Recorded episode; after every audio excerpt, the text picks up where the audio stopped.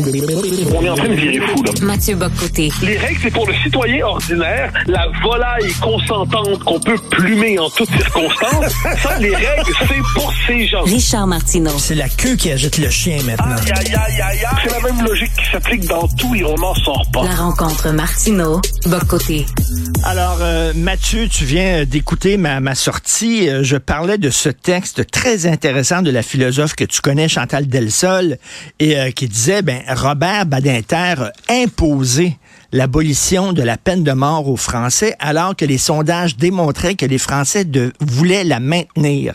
C'est quoi la démocratie selon toi? Est-ce que c'est je suis éclairé, euh, je vais choisir ce qui est bon pour toi même si tu n'es pas d'accord ou je dois prendre en considération ton opinion? Qu'est-ce que c'est selon Ben, toi la démocratie? Mais tu as raison d'abord de dire que Chantal Delsol est une philosophe de référence. Euh, je la connais, j'ai eu l'occasion de la recevoir dans, euh, dans mon émission à Paris. Euh, et c'est une, elle a écrit un livre il y a quelque temps de sur le populisme, sur le populisme, et elle dit derrière le populisme aujourd'hui, il y a une protestation du commun des mortels qui conteste sa dépossession politique et qui conteste l'idée que le commun des mortels, ce serait une collection de demeurés, pas assez instruits. La volaille qu'on plume. La exactement. Une collection de, de bouseux et de ploucs qui auraient besoin d'une caste pour les surplomber et leur, les empêcher de déraper tu donnes l'exemple de Badinter, je t'en donne un autre qui m'a beaucoup marqué. En 2015, ouais, c'est en 2015, le Brexit. Le Brexit, moi je m'en souviens, je te raconte la scène parce que je trouve ça magnifique. Je suis chez moi à Montréal. Je, là, je veux voir, je veux voir les résultats. J'ouvre mon euh, la BBC par mon ordinateur. Puis avant même d'entendre un mot, je vois. Excuse-moi, ça c'est l'Angleterre, l'Angleterre qui voulait euh, se, se sortir de l'Union la- la européenne. Grande-Bretagne qui sort de l'Union européenne. Et là, moi, je regarde ça, puis là, je vois les journalistes de la BBC qui présentent les choses, puis avant même d'avoir entendu un mot, je vois leur face de carême, puis je me dis, mais c'est une soirée merveilleuse. Ça veut dire que le peuple a voté contre ce que souhaite globalement la caste sachante des journalistes. Et effectivement, le Brexit l'emportait contre le, euh, le fait, le, le camp du Remain, c'est-à-dire faut rester. Et là, qu'est-ce qu'on a eu dans les jours qui ont suivi? Une sociologie un peu impressionniste du vote des Brexiters, des partisans du Brexit. On disait globalement, ils sont pas très instruits. Ils sont pas très évolués. Ils sont pas très qualifiés. Ils sont pas très modernes non plus. Puis ils sont un peu vieux. Globalement, on nous présentait ça comme une collection de bouseux à la gueule puante, des édentés, ah, tu sais, à qui il reste trois dents, puis les trois dents sont jaunes, brunes, puis vertes. Euh, donc, une, une collection de bozos qu'on n'aurait jamais dû consulter pour une question aussi fondamentale. Donc, on se méfiait du peuple. On- et à ce moment-là, Jacques Attali, qui est un des intellectuels français assez connus, dit voilà ce qu'il faut faire quand le peuple est pas, tu sais, le peuple n'a pas nécessairement les compétences civiques nécessaires pour trancher sur des questions complexes. Donc voilà ce qu'on va faire quand il faut renverser une décision historique qui va dans le sens du progrès et de l'histoire. Moi, j'aimerais être sur le comité qui décide c'est quoi le progrès, mais bon, ça c'est une autre affaire. Euh, eh bien, il faut, de mémoire, je te donne, je, je me trompe peut-être sur un détail, mais pas sur l'esprit, trois référendums dans la même année où il y a un taux d'appui de 60% au moins, qui est reconduit les trois fois pour confirmer que le peuple veut vraiment ça. Donc, les élites qui pilotent nos sociétés vers les euh, l'avenir radieux du monde diversitaire et mondialisé et déconstruit, nous fixe un horizon. Mais si on veut, comme on dit en bon québécois, backtracker, hein, si on veut faire demi-tour, si on veut prendre une autre direction, alors là, il faut faire des processus électoraux et référendaires complexes pour empêcher le peuple de mal voter ou de transformer ses humeurs en décisions politiques. Et dans le même esprit, dans le même état d'esprit, tu noteras la difficulté que ça a été appris après le vote pour le Brexit, les difficultés immenses pour être capable de le concrétiser. Donc là, moi, ce que je vois, c'est qu'on est dans des sociétés qui ne croient plus à la démocratie. Christopher Lash avait écrit des choses remarquables là-dessus. On croit, nos sociétés croient au progrès et non pas à la démocratie. Je, je fais la distinction. Le progrès, c'est une direction, dans un, un sens de l'histoire fixé, connu par révélation par des idéologues, des intellectuels qui, eux, savent et qui ont pour fonction d'éclairer un peuple qui, lui, vivrait encore dans les ténèbres du préjugé. Et le problème, c'est que si on donne le pouvoir au peuple avant de l'avoir éclairé, d'avoir déconstruit ses préjugés, il risque de ramener notre monde avant le progrès et dans sous le signe de la régression. Donc, notre monde ne croit plus à la démocratie en Mais ben, c'est exactement ce que dit Chantal Delsol dans son texte. Elle dit, depuis quelques décennies, la démocratie a cesser d'être la souveraineté du peuple pour se définir plutôt comme un idéal moral et social qui est conceptualisé par des élites. C'est-à-dire, les élites vont dire, vous êtes trop toto, nous autres, on va prendre la bonne décision, ce qui est bon pour vous. Mais cela dit, tu as vu le reportage cette semaine dans le journal des gens qui jettent des couches remplies de marde dans un bac de mhm. recyclage. Est-ce que ces totos-là, qui jettent des ordis dans le bac de recyclage ou des casseroles dans le compost, est-ce qu'ils sont aptes à prendre des décisions importantes? C'est ça la, ben, question aussi. je vais te retourner la question. Hein. Est-ce que des universitaires surqualifiés, méga qualifiés, qui accumulent les diplômes comme des médailles soviétiques, là, et qui pensent qu'un homme peut accoucher, est-ce que ces universitaires méga qualifiés, hein, qui nous expliquent qu'un homme peut avoir un utérus, puis une femme peut avoir un pénis, est-ce que ces gens-là sont qualifiés pour prendre des décisions? Dire, dans un cas, dans les, les gens dont tu nous parles qui jettent une couche pleine euh, dans, euh, dans le bac à recyclage, c'est des gens qui n'ont pas de savoir-vivre. Hein? Puis à la rigueur, on pourrait dire que ça s'éduque un moment donné. Tu peux apprendre à quelqu'un à être un peu moins un barbare.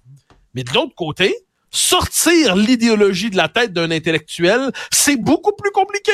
Parce que normalement, d'ailleurs, les, les, les, intellectuels renoncent moins à l'idéologie pour embrasser le réel. Les intellectuels renoncent à une théorie folle pour une autre théorie folle. C'est ce qui fait que dans l'histoire du 20e siècle, dans la deuxième moitié, il y a du marxisme euh, à, au, au, marxisme des colonisateurs, ensuite au marxisme non aligné, ensuite à l'altermondialisme, ensuite au multiculturalisme de la société diversitaire, de la théorie du genre. Donc, à un moment donné, s'il faut retirer le brevet de compétences civiques aux uns et aux autres, je veux multiplier les critères de retrait. J'adore ça, le brevet de compétences civiques. Il y a seulement Mathieu qui arrive avec des expressions comme ça. Mathieu, toi, tu es un fervent nationaliste. Je pense que j'apprends pas grand-chose aux gens.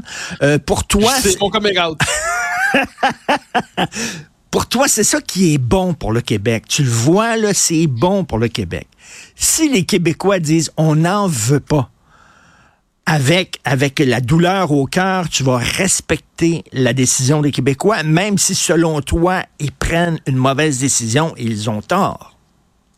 Ben, on l'a respecté, ce que j'en sais. Les deux fois, on n'a pas mm. fait l'indépendance malgré la volonté des gens. Il y a un référendum. Pourquoi je tiens au référendum au Québec? Parce qu'il y a des indépendantistes qui disent le référendum, c'est un piège que nous a tendu le fédéral. Bon, mettons, là.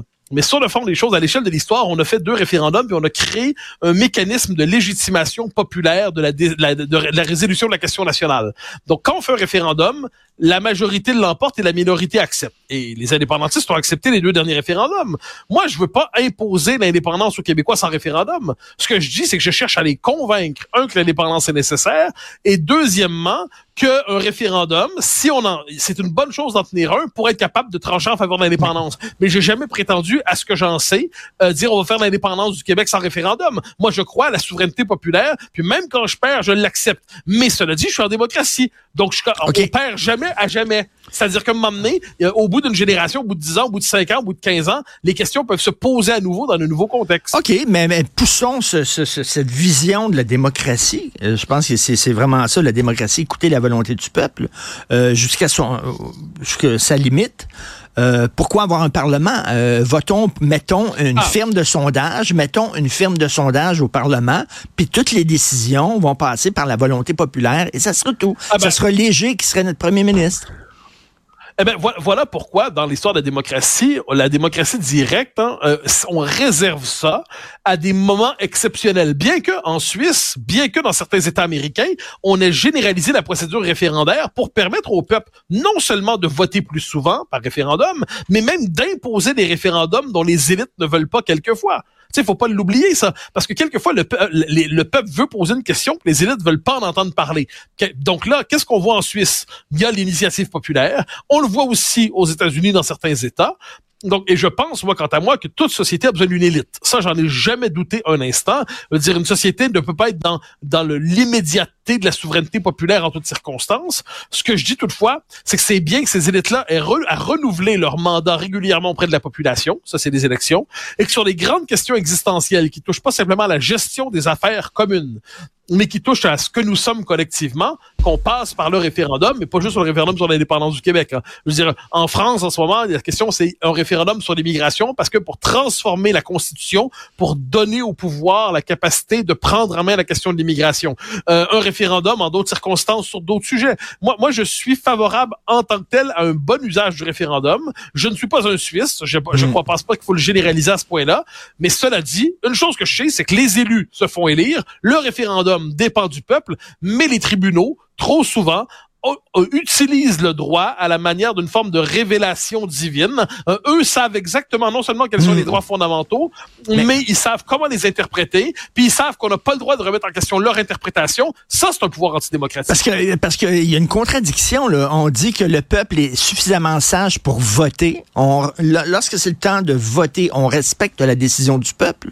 Mais quand le peuple dit nous autres, on veut maintenir la peine de mort, on dit non il est pas assez sage pour prendre ces décisions-là. Nous allons prendre la décision pour lui. Alors là, on se pose la question, coudon, le peuple, il est assez sage ou pas assez sage, selon vous? Non, mais en fait, ben, en fait je pense qu'on est à l'échelle de l'histoire, en fait, c'est le traumatisme euh, post-45 que je peux comprendre. Hein, la Deuxième Guerre mondiale, était, avec les horreurs qu'on lui connaît, euh, c'est je pense, c'est le summum de la barbarie.